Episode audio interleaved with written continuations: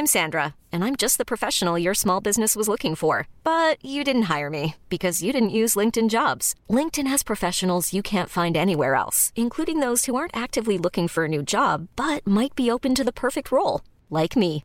In a given month, over 70% of LinkedIn users don't visit other leading job sites. So if you're not looking on LinkedIn, you'll miss out on great candidates like Sandra. Start hiring professionals like a professional. Post your free job on linkedin.com/achieve today. On sait de nos jours que c'est le port d'attache qui rend les enfants libres. Le port d'attache, c'est un lieu non géographique où on te donne à ressentir une certaine chose. Après qu'on t'ait dit je t'aime, mais je t'aimerais davantage si tu rangeais mieux ta chambre, si tu apportais de meilleures notes à la maison, si tu m'aidais au ménage, si et si et si. Tu croyais que c'était l'amour inconditionnel, mais un amour inconditionnel avec virgule mais, c'est pas vrai.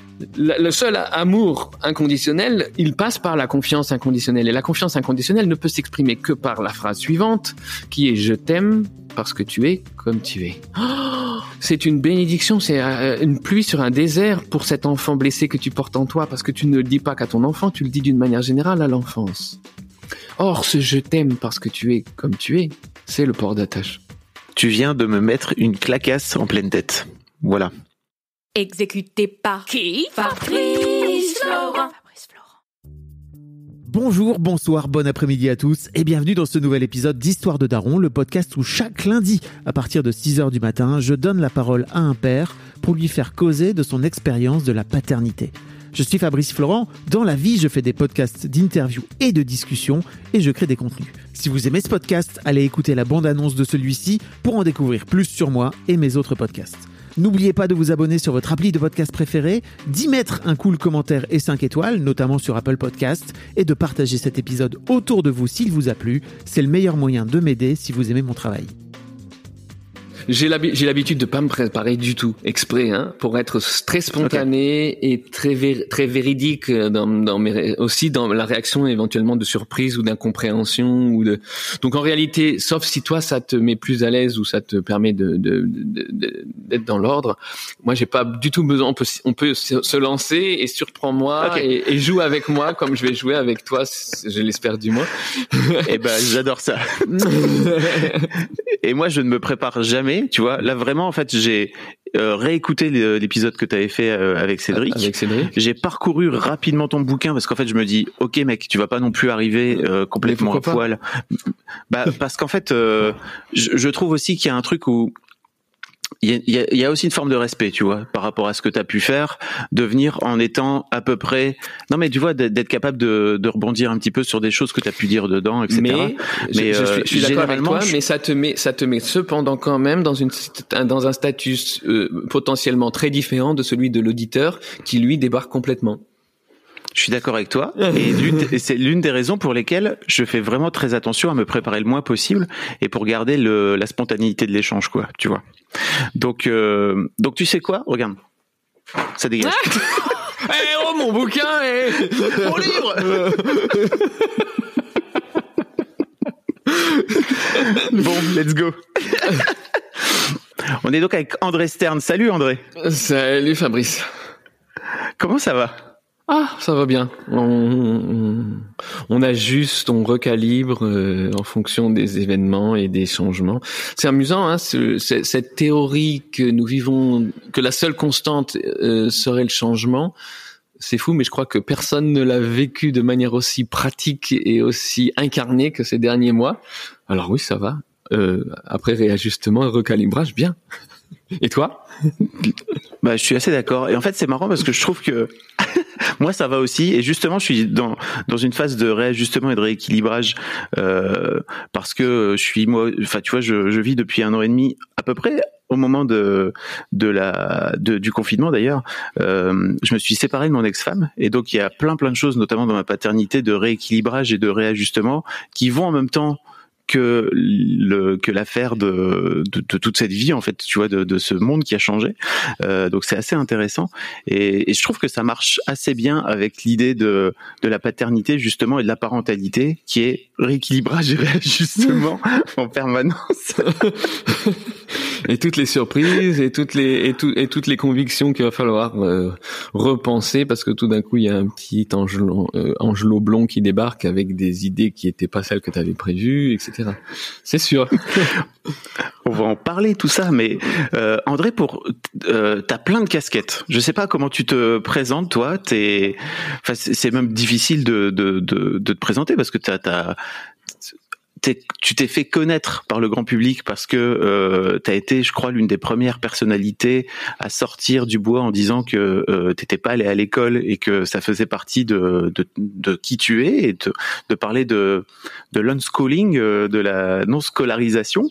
Euh, on avait d'ailleurs, j'incite les gens à aller écouter cet épisode avec Freddy euh, que j'avais fait il y a quelques années euh, où il parlait de lui en tant que père comment il avait fait pour euh, pour ne pas pour ne pas mettre ses enfants à l'école. Et ça fait partie je crois des premières grandes claques que ce podcast a pu me mettre parce que je suis arrivé un peu en lui disant ok mec tu vas me raconter la non scolarisation machin nani nana. Et le mec m'a pris il m'a mis trois claques vraiment. Je suis reparti en disant ok. Tu m'as eu. Donc, je ne sais pas comment tu te comment tu te présenterais toi aujourd'hui. Qu'est-ce que tu qu'est-ce que tu fais de beau? Je crois que euh, effectivement, comme tu dis, c'est difficile de résumer, puis c'est le cas de tout le monde. Hein. Mais j'aime bien euh, me présenter comme euh, un adulte resté enfant ou un enfant devenu adulte, décidé à être l'ambassadeur de l'enfance dans un monde d'adultes. Voilà. C'est fini, c'est terminé. fin du podcast. Bonne journée. C'était bien. Et donc, tu es également papa de, deux enfants? Je suis papa de Antonin, bientôt 12 ans. Ça, je sais pas comment ça a pu se passer, qu'il ça fasse 12 ans. Et de Benjamin, euh, 5 ans et demi. Et ça non plus, je suis pas, j'ai, raté des trucs parce que ça peut pas faire 5 ans et demi, c'est pas possible. voilà, Antonin, Antonin et, Benjamin, mes deux les deux facteurs dans ma vie, juste après Pauline, mon épouse, euh, les deux facteurs dans ma vie qui ont euh, le plus bouleversé mes convictions, mes idées reçues, mes, mes projets, mes concepts, et du coup la source de la plus grande de mes gratitudes. Waouh, dis donc, c'est pas mal ça. J'aimerais bien qu'on parle de, ton travail dans cette interview, mais qu'on parle aussi de ton travail et qu'on le remette en parallèle avec ta propre histoire mhm. euh, de père, tu vois, parce que je crois que c'est une interview que j'ai encore jamais entendue de toi et j'aimerais bien essayer de, de faire des parallèles. Tu parles, tu parles de tes enfants, tu parles de tes enfants dans ton nouveau livre euh, qui s'appelle Les rythmes et les rituels de l'enfant, euh, mais mais j'aimerais bien le recentrer aussi sur toi. Euh, et de revenir à une question que je pose à, à tous mes invités, c'est comment t'es venu toi l'idée d'enfant? L'idée d'avoir des enfants? Oui, l'idée d'avoir des enfants. L'idée d'avoir des enfants, c'est une idée qui est en filigrane de mon existence depuis que j'ai observé euh, le fait que dans le monde il y a des parents qui ont des enfants. C'est-à-dire très très tôt déjà dans ma vie, j'avais constaté ça. J'avais constaté cela puisque j'avais sous les yeux des parents qui avaient des enfants. Euh, alors certes, tu l'as annoncé dès l'abord en disant que euh, j'ai eu une enfance loin des sentiers scolaires, euh, donc une enfance un peu différente de ce qu'on connaît de nos jours, probablement à l'abri des paradigmes et des concepts de, qui, qui, qui noyotent le monde scolaire, c'est certain. Donc avec des parents qui avaient fait des choix particuliers, qui étaient donc dans une attitude particulière, et c'est d'elle dont je parlerai principalement, parce que le reste est question de méthode quand même. Que ce soit, tu vois, tu parles de l'école la plus traditionnelle ou des écoles les plus récentes, les plus modernes, avec des consonances allemandes, italiennes, très italiennes, euh, des consonances euh, euh, forestières ou, ou, démocratiques ou tout cela. On reste dans, et même le unschooling le plus radical, euh, ou le homeschooling le plus scolaire, on est toujours dans la méthode. J'ai rien contre et c'est pas de ce niveau-là euh, que je pars, mais bien du niveau précédent qui est celui de l'attitude. Donc effectivement, j'avais des parents dans une attitude de très très grand respect face à l'enfant, à une époque où on savait pas encore tout ce que l'on sait de nos jours et qui, qui me passionne et dont j'ai fait l'un de mes cœurs de métier, et où donc euh, on pensait une chose absolument absurde, une idée sur laquelle je pense qu'on reviendra toi et moi, une idée euh, patriarcale par excellence, qui est l'idée qu'un enfant que l'on respecte va devenir irrespectueux. C'est encore cours de nos jours. Hein. C'est complètement absurde, complètement à l'encontre de tous les autres constats que l'on peut faire, qui sont que l'enfant imite tout ce que nous faisons. Donc ça serait le cas dans tous les domaines, sauf dans celui du respect. Tu vois, un enfant que l'on respecte deviendrait irrespectueux. Alors qu'on sait, hein, un enfant, euh, ou, alors tu vois, il faut jamais céder devant un enfant parce que si tu cèdes lors d'un conflit entre toi et ton enfant, c'est-à-dire le moment où l'enfant et les parents veulent pas la même chose, hein, si tu cèdes au moment d'un conflit l'enfant va devenir un enfant roi, un enfant tyran, etc. Parce qu'il va apprendre à ne pas céder. Alors c'est tellement, excuse-moi le mot, on a le droit de dire ces mots-là sur ton podcast, mais c'est tellement con, oh là là. tu vois, c'est tellement con. Hmm.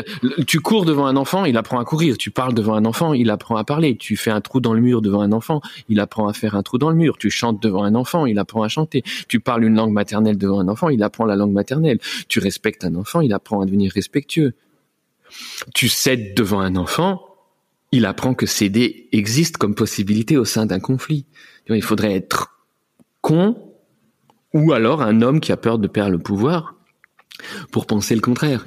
Et pourtant, c'était dans ce monde-là donc que mes parents, pour en revenir à ta question de base, excuse-moi les digressions dont je suis euh, malheureusement spécialiste. J'aime beaucoup tes digressions, André. Bon, alors digressons ensemble, tu vas voir. Euh, et donc, euh, dans ce monde où l'on croyait encore fermement, comme si ça avait changé, je fais, hein, mais euh, que que, que l'enfant respecté devient irrespectueux, que l'enfant devant lequel on cède va apprendre à devenir un tyran, etc. Mes parents étaient dans cette attitude de respect et surtout de confiance, c'est-à-dire de se dire, euh, voilà, l'enfant vient au monde équipé d'un océan de potentiel, capable de tout devenir et de tout apprendre, donc nous lui faisons complètement et sincèrement confiance. Ce qui fait que dans ce cadre-là, j'ai observé ce que de nos jours on appelle le parenting de, mes, de, de, de, des personnes qui m'étaient le plus proches, et j'ai fait comme tous les enfants, c'est que j'ai projeté dès que je fermais les yeux et que je m'imaginais dans mon propre futur, je me voyais adulte faisant les choses que je voyais faire par mes parents, sans qu'il soit nécessaire que je les fasse moi-même aujourd'hui. Par exemple la vaisselle, autre grand sujet euh, éducatif de nos adultes aujourd'hui. Euh, donc je me projetais, me voyant moi-même devenu adulte, faisant moi-même, étant moi mais adulte, les gestes, les actions et les quotidiens de mes parents. Donc je me voyais aussi avoir des enfants. Et peu de temps plus tard, j'ai appris aussi comment on, ça se faisait. Euh, j'ai pas cru encore un truc, c'est que le papa allait mettre une petite graine dans le ventre de la maman, ce qui équivaut à penser que s'il va mettre la petite graine ailleurs, il y aura aussi un bébé, hein, puisque si tu mets une graine dans la terre, c'est pas la, c'est, elle va pousser, donc donc encore une bêtise qu'on m'a pas dite, euh, et donc j'ai compris qu'il fallait être deux. et, je crois que quand j'ai vraiment, vraiment compris qu'il fallait être deux, c'était vers 8 ans et j'ai attendu 30 ans pour être vraiment deux.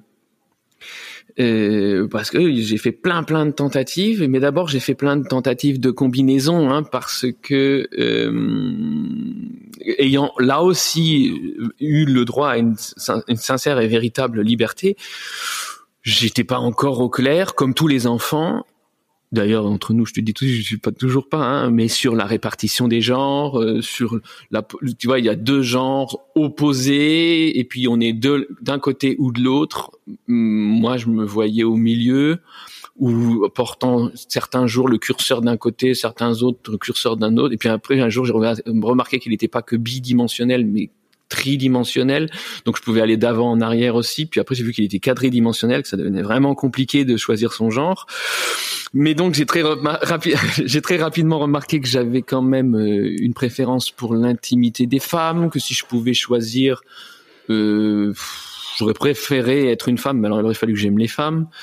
Euh, bon, c'était compliqué, hein, mais donc j'ai dû faire plein plein de tentatives, avec à chaque fois euh, un grand un grand sérieux dans dans ces relations et dans ces tentatives parce que euh, toujours cette image euh, venue de loin que ben si c'est une relation, si elle est sérieuse, si c'est une relation autant qu'elle soit sérieuse, si elle est sérieuse autant qu'on envisage ce que moi j'envisage, c'est-à-dire d'enfanter. Et si oui, il faut voir si la personne en face a les mêmes les, les, mêmes projets, j'allais dire les mêmes envisagements. Hein. déjà, tu vois, ça définit la, la, la relation. Et puis si oui, est-ce est-ce que oui ben oui ou est-ce que non? Enfin voilà. Euh, j'ai mis donc si c'est à 8 ans que j'ai vraiment compris comment euh, on faisait les bébés j'ai mis 30 ans à rencontrer Pauline. Mais alors là en revanche parce que Pauline avait des lectures, euh, elle était toute fraîche dans ses lectures, elle avait des excellentes lectures, elle, elle dévorait un certain site qui s'appelait Mademoiselle, je sais pas si tu connais. Et donc elle était très au clair et très et très et tu vois on n'a pas eu à aller l'un vers l'autre on avait tous les deux parcouru un, chemin qui faisait que hop les deux chemins se sont superposés croisés euh, et que c'était parti euh, on a très vite été enceint à peu près un an après avoir été ensemble, sans vraiment euh, l'avoir attendu, mais sans que ça nous surprenne. Pour tout te dire, c'était une grossesse sur stérilet. J'ai jamais été du tout moi fan de contraception féminine. Euh, ça m'a euh, confirmé dans l'idée. que Putain. ouais ouais ouais euh, c'était pas un problème mais et vraiment on a eu notre notre première grossesse mais on a retiré le stérilet et, je t'arrête, mais t'as dit on a été enceint. Ce qui est déjà un truc. Ouais. Qu'est-ce qui te fait dire on a été enceint Eh ben qu'on était enceint. C'est-à-dire qu'on attendait un bébé. Non mais je vois très bien ce que tu es en train de faire, tu fais le malin, mais tu sais très, tu sais très bien que le reste du monde il dit bah ma femme a été enceinte, ma femme est tombée enceinte, etc. Et puis on va te dire et alors c'est quand que tu deviens papa pour savoir le jour de la naissance?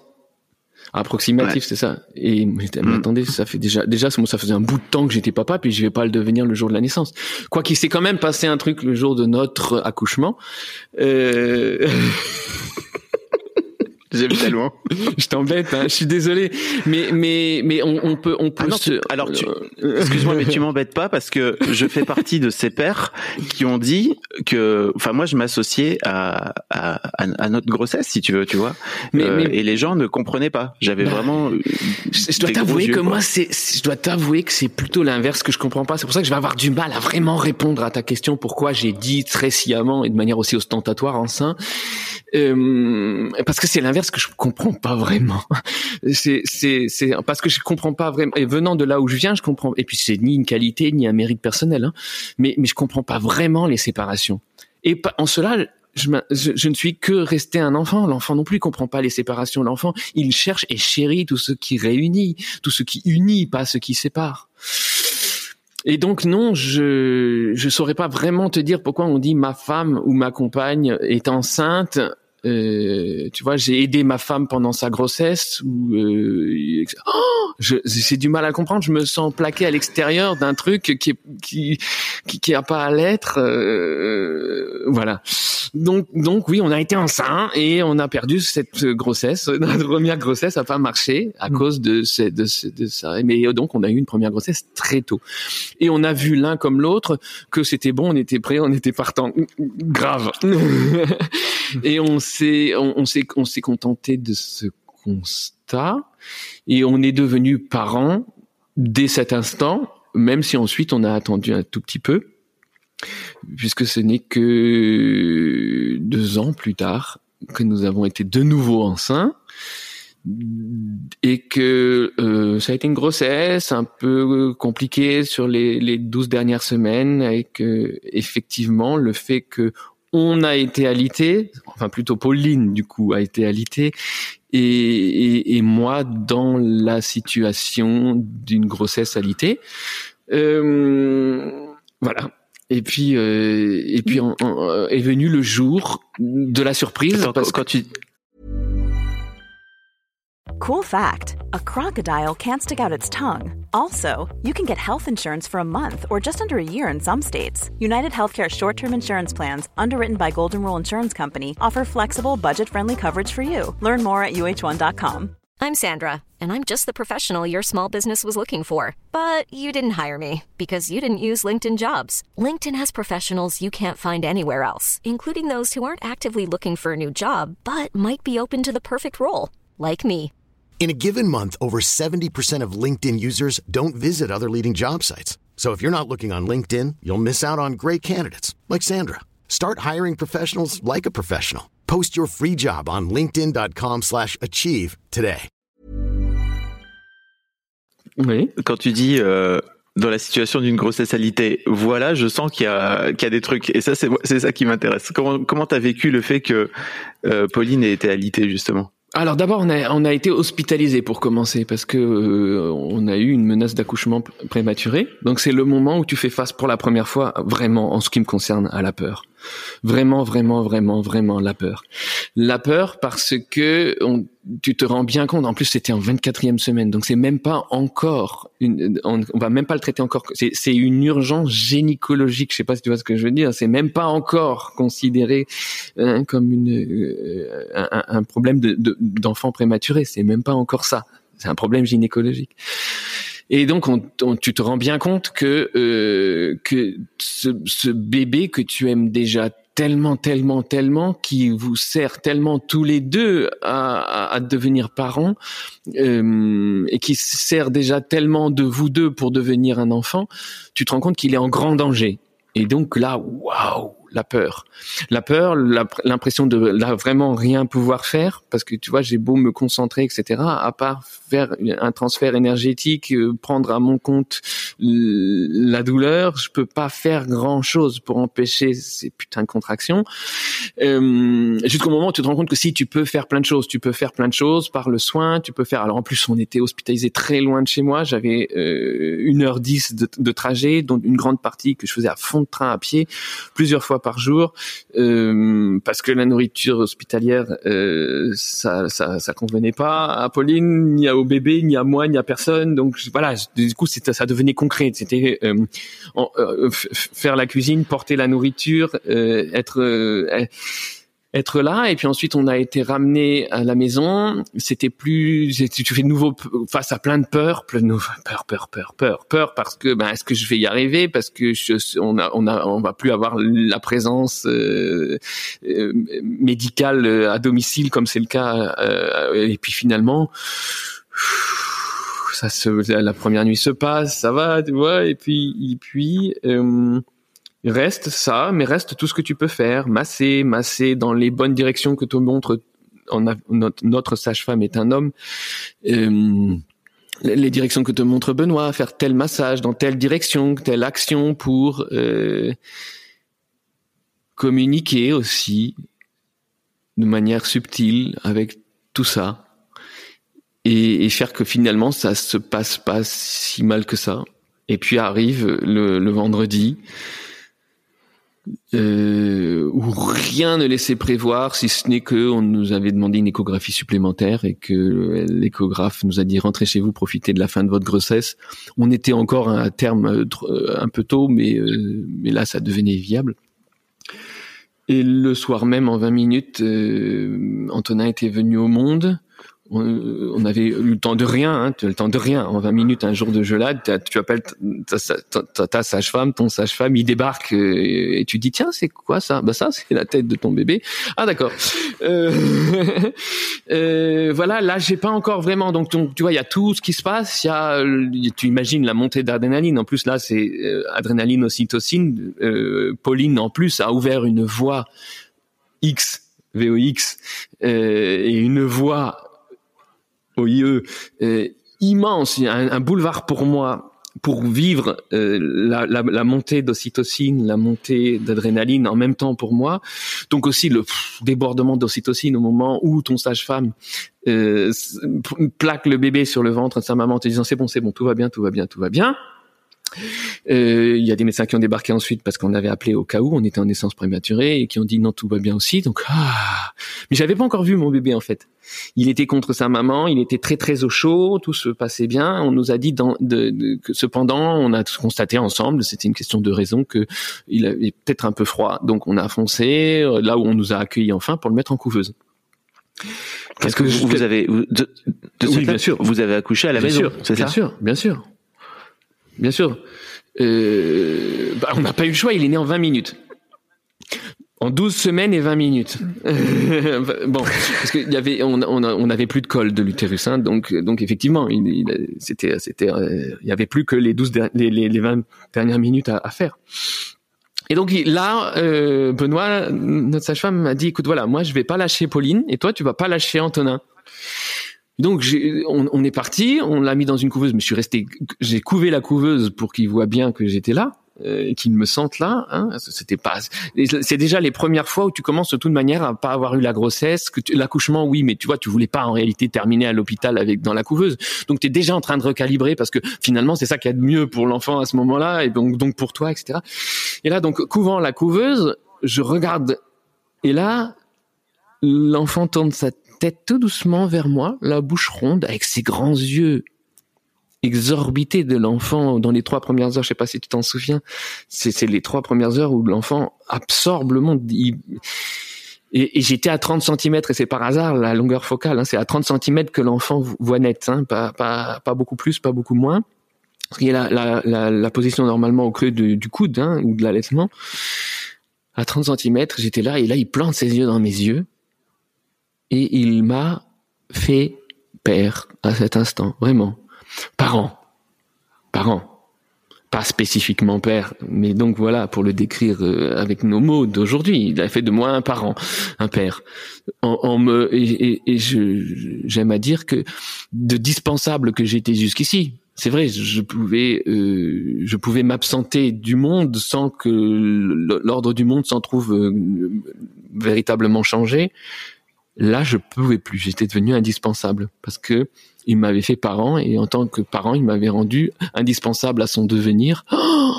Et là, là, ça, ça a été un changement de changement de statut à, à mes propres à mes propres yeux. Qu'est-ce que tu ressens émotionnellement à ce moment-là quand ton enfant te regarde et que tu te sens père? Il te fait père, comme tu dis, ou il te fait parent Ouais, une grande évidence et une grande, grande, grande gratitude. Parce que cette recherche de sens, pour moi, elle était comblée à cet instant-là. La recherche de sens qui nous qualifie tous, hein, elle était, elle était comblée à ce moment-là. Et, puis après, on va, pas, je, je vais continuer à rester très intime. Ensuite, il s'est trouvé que à, cause de cet accouchement prématuré et de certaines choses, du tout, la grossesse un peu, elle n'était pas une grossesse difficile mais à risque ou un peu. euh, et puis parce que ça a mal démarré à cause de toutes sortes de circonstances sur lesquelles il n'est même pas utile de revenir, l'allaitement ne s'est pas bien passé. Et donc ça aussi, ça a été un recalibrage nécessaire puisque c'était notre projet et que ça se passait pas bien et que il a fallu prendre d'autres décisions et donc passer par-dessus vraiment des convictions très fortes. En plus, euh, Pauline, avec tout ce que c'était farci la tête, avec tes écrits dans Mademoiselle, euh, ça... pas, pas, pas sur l'allaitement, hein, sur Mademoiselle pour le coup. Non mais c'est non mais si. Mais oui parce que du coup tu, ça ça a linké pour être moderne ça linké vers toutes sortes d'autres choses qui amenaient à toutes sortes d'autres con- convictions. Alors oui oui oui quand même quand même ça venait ça venait c'était initié de là euh, donc pour Pauline aussi c'était Désolé, très- tu, tu, tu m'excuseras auprès de Pauline de lui avoir collé des injonctions dans la tête. euh, c'était pas des injonctions, pas voilà exactement. C'est exactement le mot que je cherchais. Injonction. Je trouve que ça qualifie bien tous tout notre travail, le tien, le mien. euh. Mm. Euh, et donc, j'espère qu'on comprend bien qu'on est au 150e degré à cet instant-là, toi et moi. Je Hein, crois. que- Bon, d'accord. donc, on disait cet allaitement qui s'est pas super bien passé et qui devait, qui rendait nécessaire un, complément. Il va falloir complémenter. Euh, et ça, ça a arraché le, le cœur à Pauline. Euh, et, et moi aussi parce qu'on renonçait à un projet. Et je me suis rendu compte que c'était pas la première fois qu'on allait renoncer à un projet. Et, là aussi une certaine gratitude, mais là ça s'est passé. Là, là, je vais vraiment devenir très très intime. Mais là, je vais te raconter des trucs que j'ai jamais racontés jusque-là. Mais du coup, Pauline, elle, elle pouvait pas toucher un biberon, ou seulement vraiment par nécessité. Mais si elle pouvait l'éviter, euh, ah. et donc il y a eu une passation extraordinaire à cet instant-là. C'est moi qui allaitais An- Antonin pendant tout son allaitement, à 30 cm, au creux de mon de mon bras. Euh, en peau à peau, euh, ses mains sur mon visage, et effectivement passant par le truchement d'un biberon, mais dans un attachement, dans une, véracité de l'enlacement, d'autant que Pauline venait par l'arrière nous enlacer exactement comme le fait l'homme habituellement dans la femme qui allait, euh, que vraiment ça a été un allaitement. Et du coup, ça faisait beaucoup de face à face, les yeux dans les yeux avec Antonin. Donc beaucoup, beaucoup de ce, ce transvasement de la software de logiciel de l'âme, comme l'appelle Jean euh, Jean-Marie Delassus. Alors euh, Jean-Marie Delassus, que je vous invite à lire, qui dit que l'enfant arrive d'un monde absolument homogène et euh, il faut vraiment s'en rendre compte. Hein, dans le ventre d'une mère, c'est l'homogénéité parfaite. Il y a pas de, pour te donner un exemple concret, il n'y a pas de température, il n'y a pas de chaud, il n'y a pas de froid. Il n'y a qu'une température. Et puis, de toute cette homogénéité de laquelle l'enfant vient, il tombe dans un monde binaire et il n'est pas du tout programmé pour, explique Jean-Marie Delassus, il n'est pas programmé pour un monde binaire où il y a du chaud, il y a du froid, il y a la faim, des besoins. Le besoin vient du manque, des besoins que tu ignorais. Tu ne connaissais même pas la fin. La fin, ça fait peur. Tu ne sais pas si ça va finir. Tu t'imagines le, premier rhume? Même parce que tu, comme tu n'as jamais été malade, tu connais pas en réalité la possibilité de guérir. Tu n'as connu que des évolutions. T'imagines si ça, c'est une évolution définitive? Tu vois, donc tu, tu es en droit de croire que c'est une évolution définitive. T'imagines la peur, la panique, etc. Et donc tu es dans un monde où il y a euh, la maladie, la guérison, où il y a un monde binaire. Et, et l'enfant n'est donc pas programmé pour le monde binaire et il a besoin d'un nouveau logiciel. Et le logiciel, explique euh, Jean-Marie Delassus, se passe par le regard, euh, se télécharge dans l'enfant par le regard de la mère. Ou et c'était ma découverte à cet instant-là, du père dans ces 30 cm de cet enlacement, de l'allaitement et des yeux dans les yeux. Waouh Donc, euh, je ne sais pas du tout si tout cela répond à ta question, mais en tout cas, voilà comment je suis devenu parent. Et comment les circonstances nous ayant malmenés m'ont cependant permis, une fois de plus, de, de découvrir, d'entrer dans un monde, de, de vivre des choses extraordinaires dont je suis pas sûr qu'elles auraient été possibles sinon, dont, en tant qu'homme, vivre un allaitement, lire beaucoup de choses, savoir qu'il y a des hommes qui allaitent au sein, hein, que ça existe aussi, tu peux provoquer la lactation chez un homme, euh, et toutes ces choses-là que tu découvres alors par nécessité, dont tu ne sais pas si tu les aurais découvertes par ailleurs, que tu es tellement heureux de, heureuse de savoir. Euh, et donc tu te rends compte que non plus c'est pas un hasard si c'est arrivé et si c'est arrivé et si ça t'est arrivé. Voilà ce qui m'a donné l'envie ou l'idée de devenir père ou mère, comme tu me demandais au début. et c'est canon. Merci pour tout. Merci pour ces partages et merci de Merci de rentrer aussi dans l'intime parce que j'avoue que tu m'as mis des frissons euh, quand tu m'as raconté que tu avais allaité, que tu avais connecté avec euh, ton fiston euh, mmh. à 30 cm, ça m'a ça m'a fait les ça m'a fait les poils, comme on dit. euh, comment se passe comment se passent les les premiers mois de les premiers mois de ta vie de ta vie de papa? Qu'est-ce que tu qu'est-ce que tu apprends? Vu qu'on apprend tout le temps, hein, c'est difficile de spécifier, de dire c'est parce que j'étais devenu papa. Tu apprends la, relativité du soi, euh, c'est-à-dire que soi devient multiple. Euh, J'avais déjà vu ça, tu vois. Je, m'étais déjà devenu, je m'étais déjà vu devenir deux. Je me voyais devenir euh, trois, quatre. Il y avait cette, organicité inattendue. Je me voyais devenir inconditionnel dans ma confiance en l'enfant. J'étais fasciné par tout ce que je savais pour l'avoir vécu et lu, puisque j'ai beaucoup, beaucoup de, je travaille avec beaucoup de scientifiques, j'ai beaucoup lu de, de, choses scientifiques sur sur l'enfantement, la parentalité, l'éducation et donc en réalité la non-éducation, parce qu'il n'y a rien de pire que l'éducation pour empêcher l'éducation. Euh, de voir, de mesurer l'océan des potentiels de, de l'enfant, de voir l'évolution ultra rapide quand même hein, de l'enfant et de voir ce dont il est capable. Et donc cette notion de confiance absolue que tu peux lui faire parce qu'il est capable de tout, de tout, de tout, ça, ça devient de le voir euh, coloniser la langue. Après tout ce que j'avais lu sur la langue, tu sais, il y a des choses tellement drôles. Euh, je suis presque bilingue ou, ou bilingue. Et récemment, je faisais une, euh, une interview en allemand et la, mon interlocutrice m'a dit Ouf, heureusement que vous parlez allemand parce que moi, je parle pas français, je suis complètement nul en langue. Et, et là, ça m'a beaucoup fait rire parce que je, je sais pas si tu te rends compte du comique de la phrase. Parce que tu as une personne qui utilise une langue pour te dire qu'elle est nulle en langue. C'est quand même pas mal, tu vois.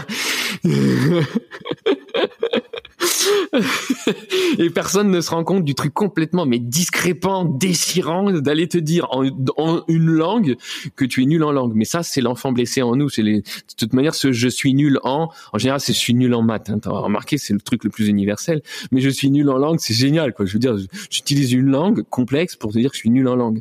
Or, il faut se dire que d'avoir appris une langue maternelle, c'est une prouesse c'est, d'après les neurobiologistes, l'acte le plus complexe et le plus complet que nous allons effectuer avec notre cerveau de toute notre existence. Parce qu'il faut bien te dire que déjà, tu connais pas vraiment la notion de communication verbale quand tu viens au monde, mais en plus, tu entends une espèce de mélodie dont tu te rends compte qu'elle sert à la communication, mais tu sais pas grand chose. En plus, qu'est-ce qu'on complique la vie à nos enfants? Parce qu'il faut bien te dire qu'ils apprennent leur langue maternelle parce qu'il y a des gens qui la parlent autour d'eux et qui la parlent avec eux. Et c'est là que le bas blesse. C'est que comme on a cette sale habitude de, de traiter les enfants différemment des adultes, on leur parle différemment. Euh, leur parler différemment, c'est par exemple, tu vois, regarde, si je te dis ah c'est bien ça, et puis que je dis ah c'est bien ça, tu peux pas savoir si ça veut dire la même chose. Tu vois, si tu peux pas savoir si oui et oh oui, ça veut dire la même chose. Tu peux pas savoir si oh il est vraiment trop mignon et oh là il est vraiment trop mignon. Tu peux pas savoir si ça veut dire la même chose. Tu vois, ça pourrait dire quelque chose de complet parce que c'est, la hauteur du même son peut signifier quelque chose de différent. Et, tu vois, oui ou oui, est-ce que ça veut dire la même chose Et donc, tu imagines comment on lui complique la vie, hein? Hein, on lui dit oh là là, on va aller ensemble à la petite maison, magique dans la forêt. Tu te rends compte comment on leur on leur fait, on les force à apprendre deux langues. C'est d'ailleurs celles qu'on parle entre nous et celles qu'on parle avec eux. Ils y arrivent quand même. Ils y, ils y arrivent quand même et ils réussissent la prouesse de décortiquer le fonctionnement jusqu'à pouvoir en quelques mois, en plus et ça, c'est une question euh, d'individu. Alors attention, hein, mais, Antonin a très très très vite, très très bien compris le verbe parler, lu, écrit. À 18 mois déjà, euh, c'est quelqu'un qui déchiffrait, qui voyait les lettres, qui jouait avec les lettres et leurs sons, etc. Euh, il a su, il a su reconnaître les lettres avant vraiment de savoir parler. Donc tu vois cette, oh, tu vois ce, ce, ce, tu vois, c'est comme une espèce de tourbillon, mais sans le côté euh, euh, dérangeant du vertige, mais quand même il y a une notion vertigineuse dedans, mais tu le vois qui c'est un, un, trou noir mais encore une fois positif, c'est c'est l'accrétion d'une d'une planète, tu vois, la, crête de la, du matériau qui passe à proximité, l'enfant euh, euh, magnétise tout le savoir autour de ce qui l'enthousiasme actuellement, enthousiasme une de mes grandes un de mes grands une de mes grandes thématiques et, et c'est vertigineux de voir cette, ce, petit, ce, planété, ce, ce, ce, planétésimal devenir planète parce que parce qu'il y a cette accrétion. Et là, tu en gagnes une confiance qui n'est plus rhétorique ou théorique, mais qui est dans la pratique. Tu dis, mais c'est incroyable. Regarde ce qu'il a été capable de faire en 18 mois. Imagine les 18 ans qui viennent.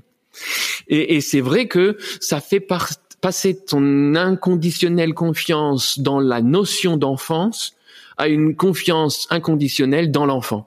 Et ça, j'aurais pas écrit un seul de mes livres si Antonin puis Benjamin ne m'avaient mais complètement gagné et ce sans aucun effort et sans aucun travail de conviction de leur part parce que c'est pas ce que tu fais quand tu as 18 mois, tu, tu n'évangélises pas tes parents.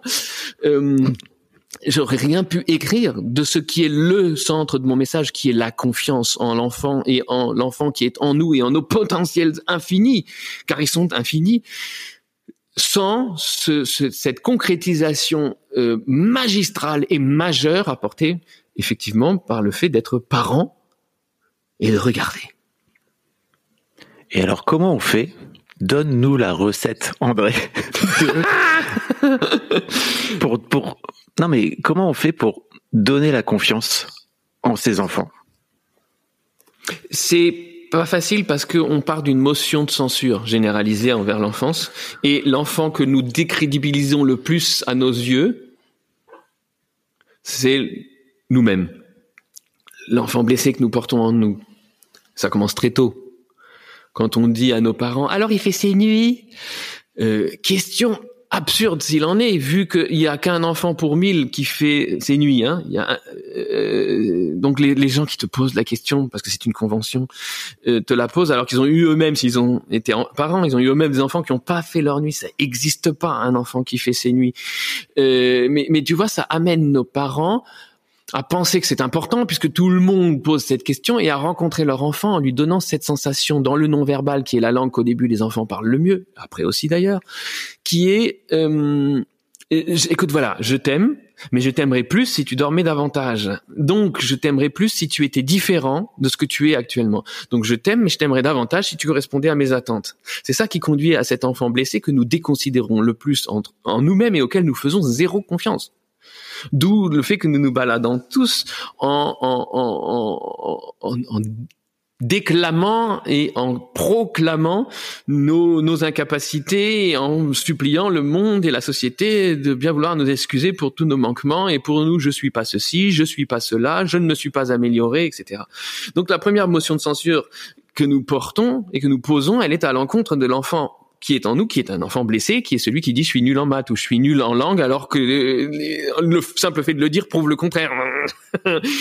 Et donc c'est vrai que tu vois, on pourrait se dire alors ça va être un chantier énorme, ça va être, euh, je vais être scisif parce qu'il va falloir que je commence par me faire confiance à moi-même euh, avant de pouvoir faire confiance en mes enfants. Et ça, non, ça effectivement, ça serait ça serait un chantier désespérant et, et, je pense désespéré. Mais en réalité, quand tu te plonges dans le regard d'un enfant et quand tu te libères quelques secondes de ton attitude éducative, de tes mesures pédagogiques, de tout ce dont on t'a fait croire, comme on le fait croire aux parents, mais surtout comme on le fait croire aux hommes et comme on le fait donc croire aux pères, c'est-à-dire que de tes mesures éducatives et pédagogiques dépend l'avenir de ton fils, autrement dit que de ton pouvoir dépend celui de ton enfant. Euh, si tu te libères un peu de cela et donc de notre obsession de faire entrer des trucs dans l'enfant, et note bien ma formule, euh, parce que si c'était physique, on n'aimerait pas. Hmm Mais quand c'est intellectuel, on appelle ça l'éducation. Et c'est drôle qu'on n'aime pas l'un et qu'on trouve l'autre notoire hein, et normal. Et donc si tu te libères un peu de l'injonction de faire entrer des trucs dans ton gosse bon, je m'adresse pas aux, aux, Québécois parmi nous, mais dans ton enfant. Euh, euh, J'espère que vous écoutez et je vous salue bien. Euh, Coucou les Québécois. Euh, suivez mon regard, mais il va y avoir un floutage là. Alors, euh, donc, donc, si tu te libères de ton idée de faire entrer des trucs dans ton enfant, tu vas te mettre à t'intéresser soudainement à ce qui sort de cet enfant, et ça va te prendre au cœur. C'est garanti. Et tout d'un coup, tu vas te rendre compte, mais il a, il a appris une langue maternelle. Et puis regarde tout ce qu'il acquiert. Au lieu de d'essayer de, de, prendre un étalonnage officiel qui passe bêtement par trois domaines complètement absurdes et saisis au hasard, qui sont la lecture, l'écriture et le calcul, on m'a jamais demandé si j'avais. On m'a toujours demandé mais alors comment t'as appris à écrire, à lire et à compter On m'a jamais demandé mais comment tu as appris à chanter, à danser, à faire la cuisine, tu vois? Euh, Alors que pour l'enfant, et je pars toujours de l'enfant, moi, l'un n'a pas plus de pertinence que l'autre. Pizzaiolo, laveur de carreaux, éboueur, mathématicien, avocat. Pour l'enfant, c'est tous des métiers désirables. Et donc, euh, si tu te mets à voir combien il est extraordinaire d'être un enfant.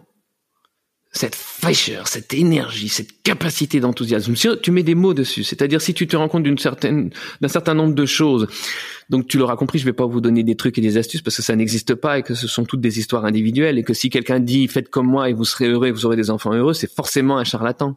J'ai pas dit une charlatane, j'ai dit un charlatan parce que c'est forcément un mec qui va te dire ça. Euh, ou alors il est en arrière-plan. Euh, mais par contre, je peux peut-être fournir un certain nombre d'informations intéressantes. Du genre, par exemple, de quand je dis que les enfants sont des géants des potentiels, sur quoi est-ce que je me base pour le dire Donc je vais là nous donner des informations qui vont peut-être nous permettre de faire à chacune et chacun ce propre chemin, si tu es d'accord, Fabrice. Mais alors, sur quoi je me base pour dire ça? Ben sur des choses scientifiques. Alors j'aime bien ça, les choses scientifiques, parce qu'on vit dans un monde où ce qui est scientifiquement prouvé a beaucoup plus de poids que tout le reste. Donc génial, utilisons le scientifiquement prouvé pour enfoncer des portes ouvertes et nous confirmer des choses que nous ressentons, que nous savons plus ou moins tous. Euh, quitte à ce que la science de nos jours se contredise, ce qui est d'ailleurs très génial dans la science, le vrai scientifique de nos jours ayant inventé une, euh, un, axiome nouveau euh, qui est la phrase suivante, très très nou- nouvelle dans l'histoire du monde, la phrase scientifique par excellence qui est tout ce que je sais, c'est que je ne sais rien. Ce qui est d'ailleurs la conviction de l'enfant, auquel il ajoute cependant une virgule, mais je vais tout apprendre. Bon, donc je disais, sur quoi se base le... Excuse-moi Fabrice les digressions. Donc, euh, sur quoi se base le- la déclaration tonitruante et fracassante L'enfant est un géant? Alors, les programmes génétiques qui nous construisent. les programmes génétiques qui nous construisent. Le mode d'emploi, tu sais, le, le plan de montage Lego.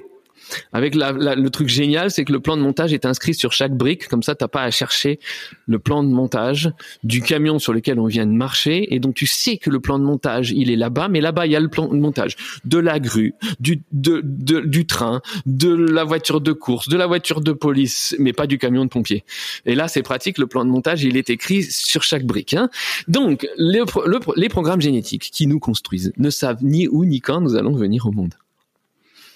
Et c'est les mêmes depuis des milliers d'années. Il y a 22 000 ans, en pleine période glaciaire, c'était déjà les mêmes programmes génétiques.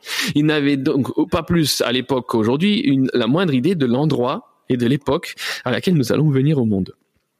Que ce soit dans 200 ans, dans le futur, sur la, dans un désert aride où il y a 22 000 ans, sur la, la banquise en pleine période glaciaire, ça reste les mêmes programmes génétiques qui se demandent tu, là, là, tu vois les petits programmes génétiques qui font inconciliable. Ils se disent alors comment on va faire pour préparer cet enfant à son environnement? Et là, tout le monde, tous les programmes génétiques réunis essayent d'avoir une idée. euh, et puis il y en a un qui a une idée géniale qui dit mais j'ai une idée, on va l'équiper de tous les potentiels humains possibles, comme ça où qu'il soit, dans ce truc complètement, ce, ce stock complètement inimaginable, il y aura forcément les potentiels dont il aura besoin cet enfant pour euh, survivre dans le milieu qui sera le sien. Puis nous comme ça, on peut s'en laver les mains, on lui a tout donné et il fera sa, il fera sa propre sauce et son, son propre cocktail. Et là, tous les autres programmes génétiques réunis en conciliabule disent ah mais quelle idée géniale, voilà, c'est ce qu'on va faire. Tu te rends compte ce qu'ils ont fait Et du coup, ils nous ont équipés de tous les potentiels humains possibles, c'est-à-dire de la capacité à nous adapter à n'importe quel environnement et à développer n'importe quelle capacité pertinente dans l'environnement qui est le nôtre. Du point de vue des potentiels, l'enfant est un géant parce qu'il peut strictement et sans aucune exception c'est-à-dire qu'aucun facteur de discrimination, que ce soit la, la maladie, la couleur de peau, le sexe, le, le genre, etc., ne peut le priver du fait que l'enfant vient au monde équipé de strictement tous les potentiels, c'est-à-dire de la capacité de tout devenir et de tout apprendre qui peuvent exister en l'humain, et de plus avec une grande conscience de la capacité de tout devenir et de tout apprendre que portent les enfants en eux. L'enfant vient au monde capable de s'adapter à n'importe quel environnement. Si tu veux que je devienne très concret, le, le, potentiel qui permet de reconnaître, de développer la capacité à reconnaître plus de 250 nuances de vert est très très très utile dans la forêt vierge pour les peuples qui vivent dans la, en osmose avec la forêt. Donc forcément, ils développent très très vite cette capacité. Dans nos villes euh, occidentales, c'est beaucoup moins utile. D'autres potentiels, en revanche, sont beaucoup plus utiles. C'est intéressant parce qu'il se produit une, une, un, développement qui va à l'inverse de, de nos principes éducatifs. Parce que des principes éducatifs basés tous sur le patriarcat, qui est donc introduit l'idée que quelqu'un allait dominer quelqu'un d'autre, et en l'occurrence, c'est les parents qui vont dominer, c'est les adultes qui vont dominer l'enfant. L'idée repose sur le fait qu'on imaginait toujours l'enfant comme le point zéro du développement humain, et l'adulte, de préférence mâle, cis, hétéro, blanc, etc., etc. Donc l'adulte, en tout cas, comme le point culminant de l'évolution humaine, et l'enfant comme son point zéro. Donc ça induit un positionnement. Tu vois, si en podcast on pouvait le voir, je me mettrais debout hein, pour te dominer et montrer à quel point tu serais immense. Voilà. Et de, de, de là-haut, je te dirais combien je te domine. Je te le montrerai puisque tu, je suis le, le point culminant, l'aboutissement, le nec plus ultra du développement, et toi, tu es encore au point zéro. Ça crée tout de suite un rapport de, de, de, de, de d'objets, de dominant, dominé, etc., etc. Bien, donc toute notre pédagogie, toute notre attitude face à l'enfant est basée sur cette idée, qui est un, incroyable malentendu, puisque en réalité il y a effectivement un développement, mais il va pas du tout dans ce sens-là, parce que, eh bien, je viens de te parler de la capacité à reconnaître les nuances de vert. Tu te doutes bien que donc dans nos villes, elles ne se développent pas, elles cèdent la place au potentiel nécessaire à la survie dans le milieu urbain. Mais ça n'arrive pas qu'à la capacité à reconnaître des couleurs de vert, des nuances de vert. Il s'agit que ça arrive, il s'avère que ça arrive à la majorité des potentiels dont nous étions équipés à la naissance parce que il y a un tel surplus que c'est évident qu'on peut pas tous les développer et même si tu développes un nombre exceptionnel de potentiels, ça restera une toute petite fenêtre ouverte sur l'océan des potentiels originels. C'est-à-dire que pendant les premiers mois, les premières années de notre développement va être effectué un élagage drastique de l'océan des potentiels dont nous étions possesseurs au moment de la naissance, un élagage drastique qui va conduire et ben à force d'être élagué à un petit bonsaï. Et donc, tu sais, quand une fois qu'on a semé cette hémorragie de notre première, euh, de nos premières, de notre première période d'existence, cette hémorragie pendant laquelle nous semons nos potentiels aux quatre vents, une fois qu'elle a eu lieu, une fois que nous avons perdu la plupart de nos potentiels et que nous avons développé certaines capacités, sais-tu comment on appelle ce qui reste alors? Le bonsaï. On appelle ça un adulte. Quand tu prends conscience de ça, difficile d'aborder l'enfant de la même manière que précédemment. Or, je viens de te parler de, de, vérité scientifique. Tu vois, on peut pas, on peut pas mettre en doute cette, cette, cette, ce nouvel éclairage qui fait qu'en réalité, quand nous sommes face à un enfant, ben, on est du point de vue des potentiels, c'est-à-dire du possible devenir et du possible apprendre, on est face à un géant et nous, on n'est plus que la version bonsaï. Eh bien, rien que ce genre d'information, je te promets que ça va nous faire aborder l'enfant d'une manière complètement différente, où tout d'un coup tu vas te dire, mais donc, puisqu'il a été équipé de tant de potentiel, puisqu'il a appris une langue maternelle, acte éminemment euh, euh, euh, virtuose, ah ben, je peux peut-être me détendre finalement. Finalement, qu'est-ce qui permet à l'enfant de développer ses potentiels? Si je le savais, je le ferais, et je n'aurais plus peur d'aucune injonction faite à la parentalité, parce que je pourrais me détendre, j'aurais fait tout ce qu'il faut faire. Alors, qu'est-ce qui pourrait s'avérer propice euh, au florissement des potentiels de mes enfants? Est-ce que je dois me donner beaucoup de mal et faire toutes sortes d'actes et porter toutes sortes de responsabilités? Qu'est-ce qui fait que les potentiels d'un enfant vont se développer ou non? Je vais la faire courte, la version courte. On sait de nos jours, je vous renvoie à la théorie de l'attachement, que c'est le port d'attache qui rend les enfants libres. Le lien qui nous donne des ailes. L'attachement qui nous donne des ailes. Le port d'attache, c'est un lieu non géographique où on te donne à ressentir une certaine chose.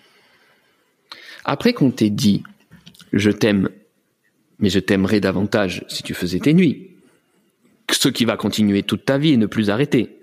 Je t'aime, mais je t'aimerais davantage si tu rangeais mieux ta chambre. Je t'aime, mais je t'aimerais davantage si tu portais, si tu apportais, si tu portais les poubelles, si tu apportais de meilleures notes à la maison, si tu m'aidais au ménage, si et si et si tu faisais mieux tes devoirs. Donc toujours c'est je t'aime, virgule mais. On croyait que c'était l'amour inconditionnel, mais un amour inconditionnel avec virgule mais, c'est pas vrai le seul amour inconditionnel que nous puissions exprimer, donc vivre, et ça se passe justement dans le non-verbal, il passe par la confiance inconditionnelle. Et la confiance inconditionnelle ne peut s'exprimer que par la phrase suivante, qui est je t'aime parce que tu es comme tu es. Oh, si celle-là tu es capable de la prononcer, c'est une bénédiction, c'est euh, une pluie sur un désert pour cet enfant blessé que tu portes en toi, parce que tu ne le dis pas qu'à ton enfant, tu le dis d'une manière générale à l'enfance.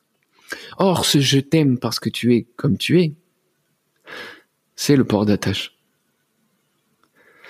Ça, ce moment-là, excuse-moi, mais c'est dingue. N'est-ce pas? Moi, ça me, ça me, tu viens de me mettre une clacasse en pleine tête. Voilà. Et pourtant, c'est très amoureux tout ça. Hmm. C'est très, c'est l'amour. Et ce je t'aime parce que je t'aime comme tu es, c'est le port d'attache. Là, tu prononcé dans le non-verbal, mais tu peux prendre des vacances parce que ton enfant va développer ses potentiels, parce que à partir de ce port d'attache, il va se livrer à sa disposition spontanée qui est d'aller dans le vaste monde, à la rencontre de l'altérité et à la rencontre de toutes les différences qui vont l'enrichir, qui vont lui faire rencontrer ses préférences. Et toi, moins tu vas faire, plus il va devenir, et moins il correspondra à tes concepts. Parce qu'il y a une dernière clé, c'est cette phrase, Fabrice S'il fallait en garder une, ça serait celle-ci. Nos enfants deviennent comme nous les voyons. Si tu les vois comme des petites choses qui ont besoin de tes mesures pédagogiques pour devenir, c'est ce qu'ils deviendront. Si tu les vois comme des géants, des potentiels, c'est ce qu'ils deviennent. Nos enfants deviennent. Et ça aussi, c'est dû à leur loyauté s'ils deviennent comme nous les voyons. Nous nous voyons, nous nous voyons aujourd'hui avec les yeux qui ont été posés sur nous lorsque nous étions enfants. C'est fou. Et nous voyons nos enfants avec les mêmes yeux. C'est c'est c'est un, destin euh, un destin circulaire et vicieux qu'il faut interrompre quelque part. Et c'est leur loyauté qui cause ça, parce que ils veulent tellement être avec nous, les enfants. Ils veulent tellement être comme nous, les enfants. Ils veulent tellement pas qu'on les discrimine, qu'on les mette à l'écart. Or, tous nos traitements les mettent à l'écart. Imagine que je te passe, qu'on se connaisse pas, qu'on se croise dans la rue, que je te passe la main sur la tête en disant oh comme il est mignon, tu vas me claquer, j'espère. Euh, surtout si je suis un homme et que tu es une femme et que je t'ébouriffe les cheveux ou que si t'es un homme que je t'attrape la joue en disant ah mais comme il est mignon ce Fabrice hein? Euh, or si je fais ça à une femme elle me claque. Si je fais ça à un homme il me boxe. Si je fais ça à un enfant il faut qu'il l'accepte. Donc tu vois je le traite différemment et tu penses qu'il s'en rend pas compte. Mais en plus on a créé ce ghetto de l'enfance. Et pour le rendre bien gardé ce ghetto de l'enfance on a créé une douve autour pleine d'eau. Et nous on se positionne sur le bord opposé et on regarde l'enfance et on prétend la connaître. Mais on connaît rien du tout, parce que ce que nous voyons, c'est ce que les enfants nous montrent, et ce qu'ils nous montrent, c'est le reflet de ce que nous voulons voir. Notre observation de l'enfance, c'est comme dans la physique quantique, l'outil qui te permet d'observer un phénomène étant lui-même quantique, il influe le phénomène quantique, et tu n'influes que ce que, tu ne vois que ce que tu as influencé. L'enfant, nous ne le voyons pas, nous voyons ce qu'il devient dans son désir de correspondre au concept que nous avons en tête pour que nous l'aimions plus il correspond à nos schémas, plus nous l'aimons. Donc, il se met à correspondre à nos schémas et oublie qui il aurait pu être. Et l'enfant, dans son extrême loyauté, se voyant euh, ostracisé, mis de, dans son ghetto, de l'autre côté de la douve, va entreprendre à main nue de traverser cette douve et va arriver tout dégoulinant de l'autre côté, de notre côté, et va s'asseoir tout mouillé à côté de nous pour être avec nous et pour faire comme nous, et pour faire comme nous, il va se regarder lui-même avec les mêmes yeux que ceux que nous avons au moment de le regarder. Et voilà pourquoi nos enfants deviennent comme nous les voyons. Et voilà pourquoi de notre manière de voir nos enfants dépendent également, dépend également leur port d'attache. Si nous les voyons comme des géants, capables de tout devenir, de tout apprendre, auxquels nous faisons cette confiance, et nous ne pouvons pas faire autrement, car tout ça est scientifiquement prouvé, eh bien, du coup, on a fait tout. Tu peux te détendre. Un petit cocktail, les doigts de pied en éventail. Le reste, mes grands, c'est vous qui écrivez votre histoire, parce que de toute manière, c'est pas la mienne. Et puis, si jamais tu en avais une de près écrite pour eux, méfie-toi, ils vont t'en écrire une autre. Par exemple, dans une famille super écologique comme la nôtre, dans laquelle moi, par exemple, je n'ai de mépris que pour le sport et l'automobile, tu peux être sûr que ton petit Angelo va débarquer à 8 ans en disant euh, tiens je voulais vous dire euh, moi ma vie ma carrière euh, mon monde c'est le sport automobile euh, vas-y répète le sport automobile c'est c'est ma vie. C'est ce que je fais à partir de maintenant je fais que ça. Alors c'est le moment où tu te dis attends j'ai plusieurs convictions il va falloir que je choisisse.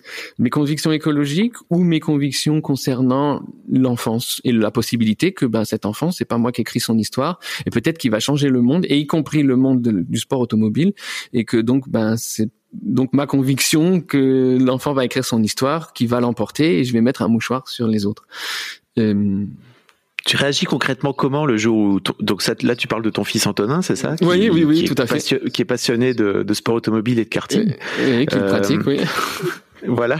Et comment tu Non mais c'est intéressant parce que euh, j'allais justement te demander, c'est intéressant que tu, tu bascules là-dessus parce que donc tu parles de plein de choses scientifiques et euh, théoriques entre guillemets et, euh, et, et qui euh, j'imagine, sont très simples quelque part à mettre en pratique, mais qui en même temps nécessitent de faire un gros travail sur soi pour finir par réussir à les mettre en pratique. Euh, comment tu fais toi concrètement quand ton fiston vient te voir et te dit, ok, moi désormais ma vie c'est comme ça. Comment ça se passe dans ta tête?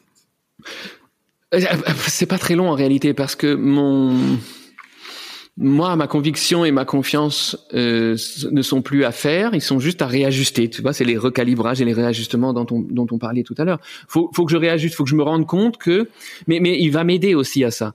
C'est-à-dire que je, je, je déteste la compétition et la concurrence. J'y crois pas. Je, je, j'ai jamais cru à ça. Je l'ai jamais appliqué. Euh, j'ai jamais. Euh,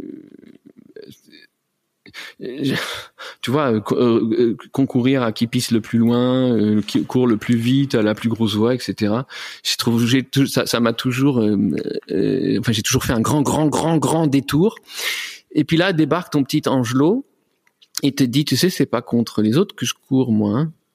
Je, je veux pas battre les autres. Moi, je veux, je veux juste dépasser mes propres limites. Quand il te dit, c'est pas les autres que je, que je je prends un bras le corps, c'est moi? C'était bon. Ok. Donc recalibrons, tu vois. Et ça, ça se passe vite. Après, il y a euh, la notion de lâcher prise et c'est pas tout je dois t'avouer c'est pas toujours facile. Euh, alors je dis souvent qu'un enfant enthousiasmé un enfant enthousiaste ce qui est presque euh, un pléonasme hein. un enfant enthousiaste l'enthousiasme d'un enfant va se mettre à incurver l'espace le temps le destin. C'est fou ce que les destins se modifient. C'est incroyable le, le genre le nombre de choses miraculeuses qui se sont produites depuis qu'Antonin a pris cette décision et qui font qu'il s'est retrouvé sur place, un circuit à, à, 3 mètres des voitures. Euh, tu vois, chose qui est pas facile à obtenir dans la vie normalement, hein, mais tu sais, aucune porte ne reste fermée devant un enfant enthousiaste, sûr de ses potentiels, ou du, enfin sûr ils le sont, mais sûr à quelque chose d'arrogant, mais qui ne doute pas. Hein. Euh, alors tu te retrouves tu là. s'est retrouvé sur un circuit de Formule 1 là, c'est ça? Oui, oui, oui.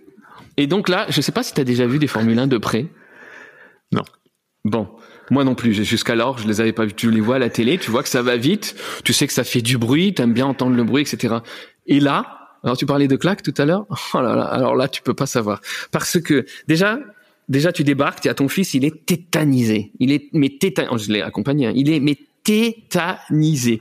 Il faut que tu le que tu le, tu cours aussi vite que lui parce qu'il fallait qu'on s'approche. Elles étaient là, les voitures, elles passent. Tu les entends de loin, ça déchire le silence. Euh, mais tu te doutes pas. Là, là c'est encore un peu comme à la télé, sauf que ça te prend, ça te prend au trip parce que c'est quand même un hurlement. Euh, c'est incroyable. Mais là, tout d'un coup, en quelques minutes, tu te trouves à trois mètres de la voiture, et là, tu prends conscience d'un truc dont tu avais jamais pris conscience, c'est le bruit de cet engin. Parce que d'abord, tiens, quand ça passe, hein, quand ça passe à 300 à l'heure, parce qu'on était, euh, il y a d'abord le premier bruit que t'entends, c'est l'air. Tu t'attendais pas à entendre l'air. Tu sais que ça a des appendices aérodynamiques, etc., mais tu t'attendais pas à entendre l'air hurler sous la déchirure que lui imposent tous les spoilers, toutes les tous les ailerons de ce véhicule. Tu peux tu peux pas imaginer le, le hurlement de l'air déchiré. C'est un hurlement grondant, tu vois. C'est c'est une espèce de bête sauvage. À propos de bêtes sauvages, il y a un autre euh, bruit absolument phénoménal en, lasagne. Hein, ils sont ces bruits. C'est celui de ces gommes T'as la largeur d'un pneu de Formule 1, c'est énorme, lisse, et ça se, vraiment, ça se vrille dans le sol. et, pourtant, ça hurle aussi ça. Le, caoutchouc et l'asphalte dans cette, dans ce baiser démentiel émettent un grognement inimaginable. C'est un, c'est un bruit, c'est le bruit de. Et par-dessus ça, la troisième couche de l'asphalte, t'as une espèce d'orchestre polyphonique qui a pété les plombs complètement, hein, auquel il n'y a, y a, pas de pot d'échappement. Il y a, c'est ce moteur qui hurle de manière euh, presque musicale, tu vois. Ça, c'est, c'est, c'est une espèce de de baryton basse ténor qui a, qui a explosé. Et tous ces trois trucs qui te vrillent les oreilles qui te font vibrer la poitrine, le plexus, tout, tout, tout, t'as tout qui brille. Alors il y a ça déjà, le bruit, c'est l'enfer. C'est, Dante sur roue. Et là, attends, Là, il y a le moment où, la voiture passe devant toi et tu avais tout prévu, sauf le fait que ça va aussi vite. Parce qu'à la télé, les caméras suivent ou sont de manière frontale, donc tu vois s'approcher le véhicule, mais tu le vois pas passer devant toi. Dans cette explosion, une explosion continue, tu vois, c'est pas une explosion, poum, c'est une, c'est une explosion qui n'arrête pas. Euh, et, et, ce truc, il passe devant toi, c'est une espèce de fièvre. C'est une espèce de, de, de, de c'est une fusée horizontale. Euh, et tu te rends compte d'abord que ça va vraiment beaucoup plus vite avec un bruit beaucoup plus inimaginable que tu n'avais pu l'imaginer. Et, tu n'en prends la vraie mesure qu'au moment où tu essaies de faire une photo. Tu vois, tu dis, ah, il faut que je prévienne la famille, là. Donc, dans le groupe famille, je vais envoyer euh, une photo de Antonin devant la voiture, mais tu n'y arrives pas. Parce que t'es bête, tu penses que suffit qu'au moment où la voiture passe, tu appuies et puis tu auras la photo. Mais rien du tout, t'as rien, t'as le vide. Et donc il faut un certain temps pour comprendre qu'il faut que tu appuies au moment où tu l'aperçois en haut de la, et que si tu appuies à ce moment-là et encore en rafale, tu as peut-être une chance qu'au moment où ton téléphone aura réagi, tu réussi à faire une photo avec la voiture dessus. Enfin, t'as pas une voiture, tu as une espèce de filet dessus, un truc euh, qui, dont on devine que c'est une voiture. C'est l'enfer, Fabrice. C'est l'enfer. C'est c'est incroyable. Il y a quelque chose de fascinant, mais quelque chose de terrorisant dans ces machines-là. Et là, s'étant repris un peu, ayant re-respiré, parce que ça fait 4-5 minutes qu'il n'avait pas respiré, ton petit Angelo avec sa longue tresse, puisque Antonin a une longue tresse, euh, ton petit Angelo te met à très, très, très sauter comme ça, tu vois, à sautiller d'un pied sur l'autre en disant mais tu sais quoi, moi je peux pas, je sais pas combien, comment je vais faire pour attendre parce que là moi je peux pas résister, je veux absolument m'asseoir là-dedans. et là, tu visualises ton petit Angelo blond dans un engin de ce genre-là. Et là, c'est un moment où aussi, tu vas devoir lâcher prise. c'est sa vie, c'est c'est pas la tienne. Quitte quitte parce qu'entre temps il a fait des il a fait des compétitions quitte à, d'aller te mettre dans une autre pièce tu vois à fermer les yeux les trois les mains les trois mains sur les sur les trois yeux tu vois en disant si, euh, venez me dire quand c'est fini vous me direz où il en est hein.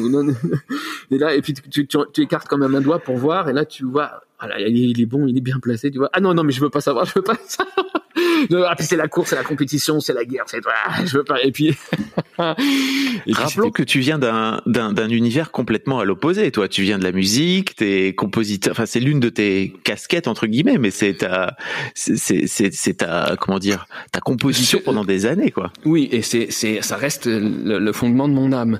Mais oui, oui, je viens vraiment d'ailleurs. Oui, oui, je te dis, j'avais un, un profond mépris euh, pour tout ce qui était automobile et sport. Et puis ben voilà, je viens d'ailleurs et je suis extrêmement reconnaissant à Antonin de m'avoir permis de faire le tri entre mes convictions et d'aborder des mondes nouveaux et de m'avoir de m'avoir gagné.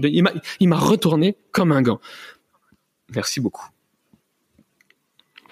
Et donc maintenant, tu te retrouves à aller le, le supporter au bord, des, au bord des circuits de karting, c'est ça? Oui, aujourd'hui même à 14h. tu vois, on aura fini de faire de la dentelle et on va aller faire ça. Et euh, on, a beaucoup parlé de ton, de ton, d'Antonin. Euh, comment ça se passe avec ton plus petit que tu as eu en plus euh, quelques années plus tard? Vous les avez pas enchaînés comme parfois on peut faire? Non, on a fait ça sciemment. On a fait ça sciemment sur une idée de Pauline, probablement suite à toutes ces lectures là, tu sais.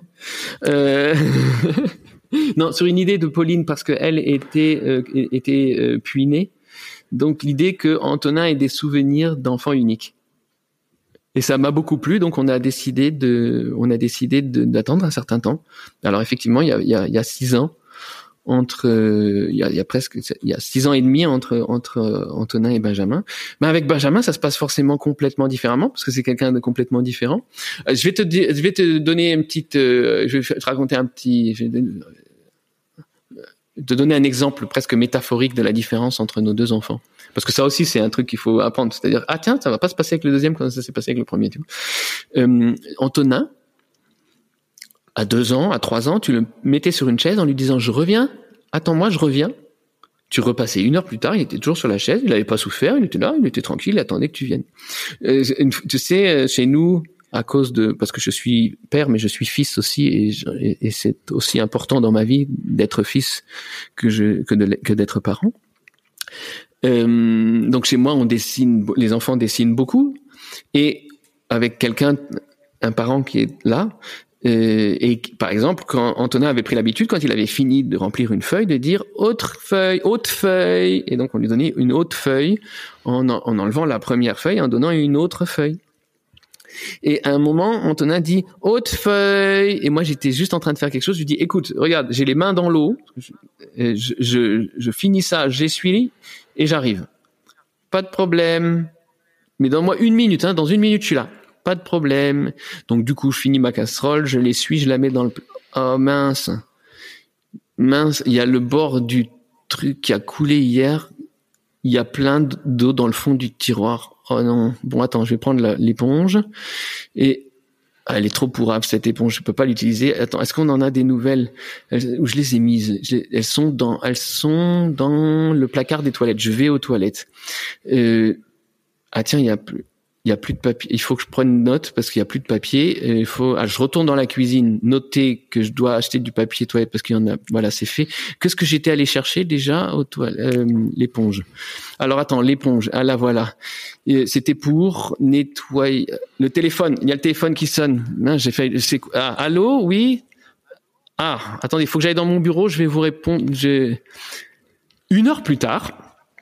Je passe euh, à la course devant Antonin à sa petite table avec son sa petite chaise et son stylo et je le vois là appuyé, le stylo à la main et je lui dis ça va Antonin tu, tu attends quelque chose? Ben oui ma feuille.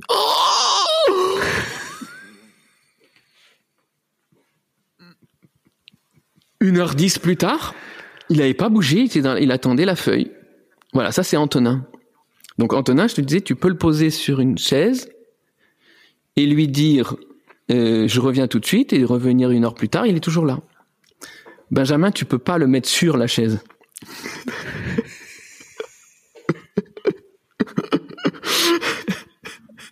donc, donc là, tu te dis, d'accord, il va y avoir des différences. avec, avec Benjamin, c'est très différent. Mais c'est la même confiance.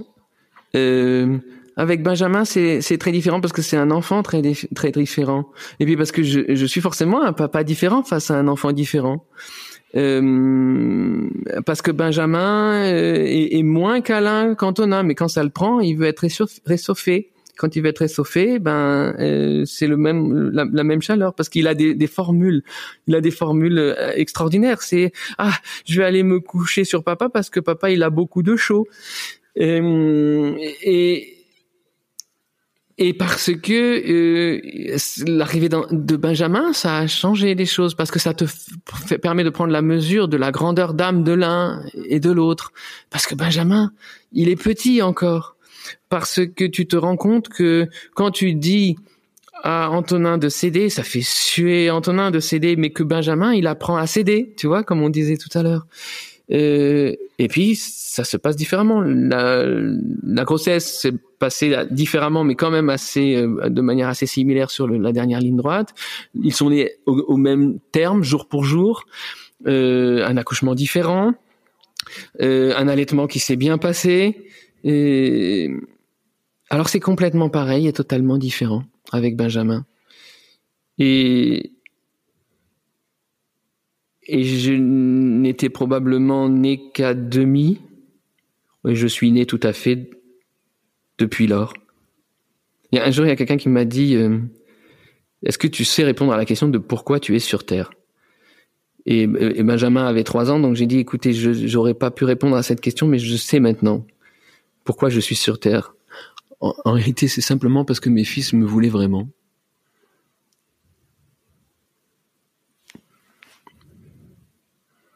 Mic drop. Aïe. Pas mal. T'es... merci pour déjà merci pour tout ça parce que ouais, c'est merci à toi ça me touche beaucoup tout ça c'est éclairant, euh, c'est c'est génial, vraiment à plein plein de niveaux.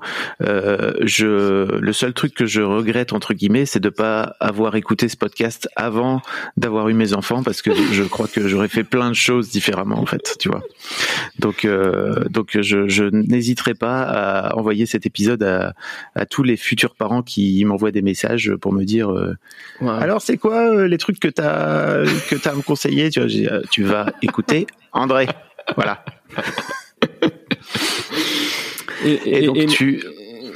Non, je veux dire merci à toi aussi parce que effectivement, euh, je te remercie de m'avoir fait parler de certaines choses que je n'avais jamais abordées jusqu'ici.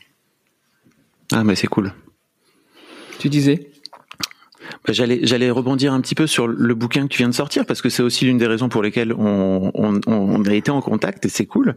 C'est que au sein de au sein de, de, de toutes les choses dont tu viens de parler, il y a un truc sur lequel tu es au taquet, c'est les rythmes et les rituels de l'enfant. Mais en fait, ce qui est génial aussi, je trouve, c'est que dans ton livre, tu mets en parallèle les rythmes et les rituels de l'enfant et tu viens dire, mais en fait, pour nous, adultes, c'est hyper important aussi, quoi. Et pour nous, c'est pareil. Ben oui. Alors, euh, déjà, je vais dire une, une chose hein, n'a- n'achetez pas euh, ce livre parce que en réalité, c'est juste un livre qui sert à enfoncer des portes ouvertes. Hein, vous savez tout ce qui est dedans, tout comme ce, post- ce podcast. Hein, bon, voilà. euh, Ne l'écoutez pas. euh, voilà. Euh, euh, mais entre autres portes ouvertes que j'enfonce dans ce livre, c'est le fait que le monde est plein de rythmes et la société plein de rituels et qu'en général les rituels de la société sont liés au rythme du monde. Tout bêtement, nos rituels du soir et nos rituels du matin sont liés au rythme du jour et de la nuit, euh, des saisons, euh, à, un- niveau énorme, un macro niveau. Tu as euh, Saturne qui fait deux tours quand Jupiter en fait trois, euh, précisément, hein, d'orbite. Euh, il y a euh, ensuite les, les, les rituels et les rythmes communautaires. Alors il y a les mondiaux, euh, nationaux, communautaires, familiaux, personnels. Et l'enfant cherche toujours les rythmes et les rituels comme des points d'ancrage dans lesquels enraciner sa liberté. Et une fois qu'on s'est rendu compte de ça, c'est étrange hein, parce qu'effectivement, il n'y a jamais eu de, de réflexion ou de livre sur les rythmes et les rituels de nos enfants. À partir de ce moment-là, tu vas te rendre compte que les rituels sont des choses extrêmement structurantes. Tu vas te me- me- mettre à saluer les rythmes et les rituels de ton enfant au lieu de les craindre et de vouloir les briser. Hein, ah non, on va pas repasser une cinquantième fois par ce chemin. Pourquoi tu veux pas qu'on change? Mais là, il y a une. Tu... Ah, tu veux toujours grimper sur la même pierre au passage, mais tu veux pas une fois qu'on aille tout droit. Et puis tu vas te rendre compte maintenant, euh, je l'explique dans ce livre, pourquoi c'est structurant pour l'enfant et pourquoi c'est une panique pour lui de vouloir le priver de sa structure en le faisant passer par un autre chemin, où on va quand même pas relire une 150 millionième fois la même histoire, tu vois. Euh, alors que si, bah si, justement, si. Du coup, tu vas te rendre compte qu'il y a donc les, les, les rythmes euh, individuels qui sont structurants, que euh, au lieu de les décrier, il faut au contraire les célébrer, y compris les nôtres. Tu vois, on va venir dire ah ben écoute, je suis désolé, mais moi tu vois j'ai besoin que mes petites affaires soient dans un certain ordre, comme si c'était un mal. Ou on va venir dire mais tu sais moi je peux pas faire mon podcast si, ou alors euh, euh, on, on- euh, et tu vois toutes, toutes ces, tous ces petits rituels, toutes, tous ces petits rythmes, toutes ces, tu- tu- on est tous bourrés de ça, mais on a une tendance générale à s'en excuser parce qu'on a l'impression que ben oui, tu vois, je suis un peu obsessionnel, un peu monomaniaque sur ça. Mais non, non, non, tu as juste comme tout le monde besoin de tes petites choses et, et il faut les célébrer pour être en sécurité. Hein, et ça, ça fait partie d'ailleurs des, des, des, éléments piliers du, du, du, du, port d'attache évoqué plus précédemment. Et donc, euh, en revanche, ce que, à force d'observer, j'ai pu constater, c'est qu'il y a quand même trois rituels que j'appelle les grands rituels, à côté des petits rituels, qui sont les grands rituels de l'enfant, c'est-à-dire des rituels auxquels se livrent tous les enfants du monde, en tout cas. Et ils sont imités, joués, réitérés. C'est-à-dire que quand un enfant rencontre une activité humaine, percer un trou dans le mur, éboueur, laveur de carreaux, avocat, etc., pompier, euh, il va immédiatement imiter cette activité. On en a parlé hein, déjà aujourd'hui. Les enfants sont des imitateurs géniaux. Bah tiens, tu me parlais de Benjamin. Benjamin, qui est aussi tombé dans la, marmite euh, du sport automobile. Lui, c'est plutôt le rallye. Lui, c'est le rallye. Il a 5 ans. Mon pauvre. On- mais attends, on a un simulateur à la maison. Hein. Et là, euh, An- Antonin a trouvé, il y avait un- une promotion, il y a un jeu de rallye. Elle est, il se trouve que c'est le format de Benjamin. On n'arrive plus à le sortir du, on n'arrive plus à le sortir du, du baquet. Euh, et tu le vois, mais foncer en Argentine sur une route bordée de rochers. Mais à fond, hein euh, Comme ça, euh, presque d'une main de temps en temps pour aller euh, se, se- se gratter le sourcil. Euh, ah oui, non, mais vois, c'est... Voilà. Mais alors, ces voitures de rallye, en plus, il aime les voitures les, du, du groupe B pour les amateurs, tu vas dire le- les monstres sur roues. Et elles ont une manière de faire des bruits. Déjà, j'avais remarqué qu'Antonin faisait les bruits de Formule 1 en faisant vibrer ses dents les unes contre les autres. Mais alors, Benjamin, en ce moment, il a une manière d'imiter. Je ne sais pas tu connais le retour de flamme d'un pot d'échappement au moment du lever de pied. Il se passe un truc dans les chambres de combustion. Et alors, ça fait un mais je sais pas le faire moi avec un léger retour de flamme visible sur les voitures qui ont un pot d'échappement très très court. Mais donc tu as une accélération qui est alors moi je sais pas le faire. Mais Benjamin tu crois qu'il y a une voiture? Et c'est très très discret tu sais. Et puis il, il mouille. Il mouille le bout de la langue. Et entre les dents il fait le ce qui fait que ah, c'est incroyable. Donc, il a ce génie de l'imitation. Donc premier rituel de nos enfants. Oui, oui, je te jure, je te jure. C'est, c'est- Paul- Pauline et moi, des fois, depuis la cuisine, on entend euh, les divers bruits automobiles. Euh, et, puis- au début du jeu de rallye, là, on n'arrivait pas à le sortir, Benjamin. On arrivait, donc on a dit à Antonin, il faut que tu cèdes, etc. Et puis il a, il a cédé, Antonin. Mais enfin, au bout de quatre jours, il est venu, il avait les yeux brillants, tu voyais les larmes qui perlaient là. Il a dit, tu sais, je veux bien être euh, le grand frère, hein, puis donner l'exemple de celui qui cède. Hein. Puis je veux bien ne pas trop vous compliquer la vie en créant pas des drames euh, internationaux, planétaires, euh, continentaux et tout ce que vous voulez, en, essayant d'insister pour pouvoir y entrer dans mon baquet. N'empêche, ce jeu, c'est moi à la base qu'il avait acheté. Puis en plus, moi, il y a mes entraînements et tout. J'ai une course samedi, et puis je peux pas m'entraîner quand même. Je voudrais bien au bout de quatre jours pouvoir m'asseoir dans mon baquet. Donc c'est les moments où tu vois, ouais, on a tous nos limites quand même, hein, puis on lui a demandé, et puis il est, il est loyal, puis il y a un moment, et puis tu te dis, ben, ben merci Antonin, parce que finalement tu me montres que tu es capable d'être loyal, mais que tu iras pas plus loin que tu veux bien aller. Il y a un moment où tu vas Mm. dire, hey, stop, s'il vous plaît. Alors nous on a cru que si on emmenait Benjamin jouer en haut et qu'on laissait Antonin s'installer, ça allait bien se passer, mais il est pas sourd Benjamin, donc il a entendu. Eh oui, mais moi, moi, moi, moi. Donc bref, c'est les moments où tu recalibres, tu sais, où tu réajustes. Donc. Revenons de la digression. Donc, la première chose que va faire l'enfant, c'est d'imiter, puisque nos enfants sont des imitateurs. Il va imiter, premier rituel, imiter. Ensuite, jouer, c'est-à-dire que son imitation, il va l'introduire l'in- dans un jeu euh, afin de la, vivre, parce que à partir du moment où elle est dans un jeu, elle devient, euh, il va pouvoir la vivre à son échelle sous toutes les facettes possibles. C'est ce que permet le jeu. Hmm. Pour la voiture, c'est de côté en la faisant rouler devant moi, d'en haut comme si j'étais un hélicoptère, de, en tournant le volant, en la poussant, etc. Donc le jeu permet de mettre in situ, de vivre l'imitation, de la vivre in situ de manière concrète, haptique, tridimensionnelle, ou pas d'ailleurs, dans ta tête, mais dans le jeu. C'est-à-dire tu vas jouer à être un pilote. Et le troisième rituel, après donc le fait de jouer, il faudrait qu'un jour on parle de jouer, mais pas aujourd'hui, pas plus qu'on a parlé du, pa- du patriarcat, pas plus qu'on a parlé de l'enthousiasme aujourd'hui, on peut pas parler de tout. Et le troisième rituel, c'est la réitération. C'est-à-dire que l'enfant, lui, est capable de réitérer indéfiniment ce jeu, cette imitation, jusqu'à en avoir acquis toutes les facettes, jusqu'à que toutes les facettes lui soient familières et que plus rien ne le, le surprenne, auquel cas il est tellement à l'aise qu'il ne veut plus être ailleurs que dans cette réitération. Bien sûr, aucune réitération n'existe sans évolution. C'est comme ça qu'on a appris à marcher, à parler et à faire tout ce qu'on a fait.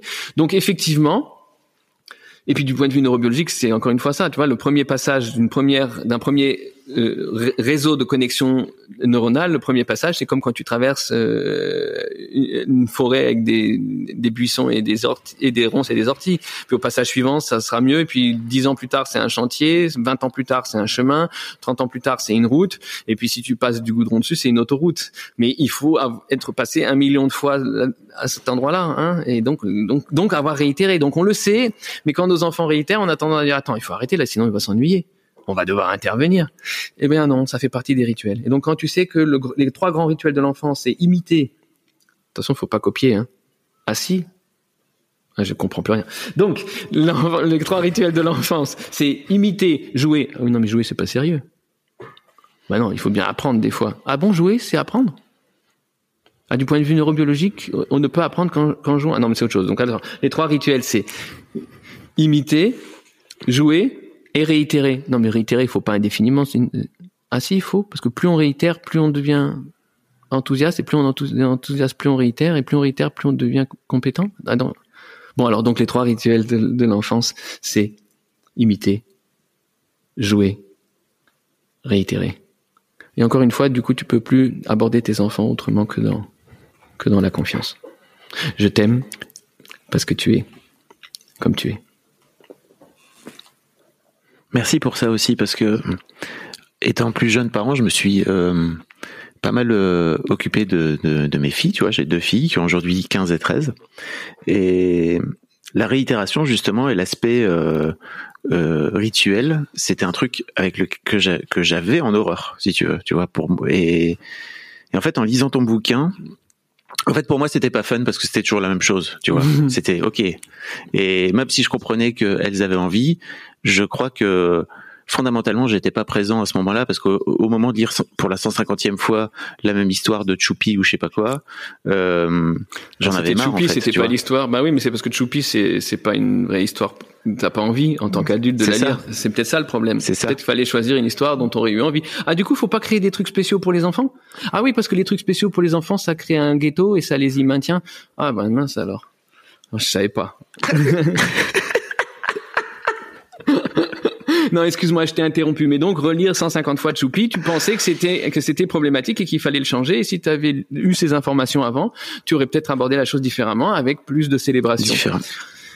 Exactement. Bah écoute, je, je suis bien triste d'être le premier à t'en parler en fait. Bah écoute, euh, en tout cas, je suis très heureux moi parce que c'est aussi pour ça que j'ai créé ce podcast, tu vois, de permettre à des gens de pouvoir le le savoir euh, avant que j'ai pu l'apprendre moi, quoi. Et c'est ça qui est cool, tu vois. C'est à ça que c'est à ça que ça sert. Eh ben merci. En tout cas, un grand merci à toi. Je vais te laisser parce que après, il va être temps de, que tu te retrouves face à ton face à ton circuit. C'est parti, j'y vais. T'as raison, leur tourne. Merci beaucoup, Fabrice. Merci. C'était vraiment génial. Et puis, bah, je mettrai tous les liens dans, dans les notes de l'épisode pour euh, venir te suivre euh, sur les sur les réseaux sociaux, pour euh, aller découvrir tes livres, etc., etc. Quoi. Merci beaucoup. À bientôt. Attends, il y a une dernière. Putain, tu sais quoi? Il y a une dernière question que je pose à tous mes invités que j'ai. je- J'en ai pour Vas-y. cinq minutes. Ah bah vas-y. Ah mais non, mais ça va toi. moi. Allez, vas-y. Ok. en fait, il y, a une- il y a une dernière question que je pose à tous mes invités, c'est euh, imagine tes, deux fistons écoutent ce podcast dans 10 ans. Qu'est-ce que tu auras envie de leur dire?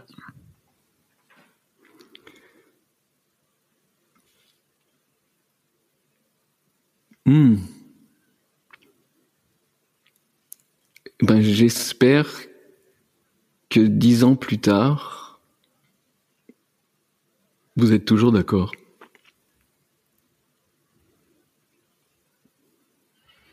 Le mec a des punchlines.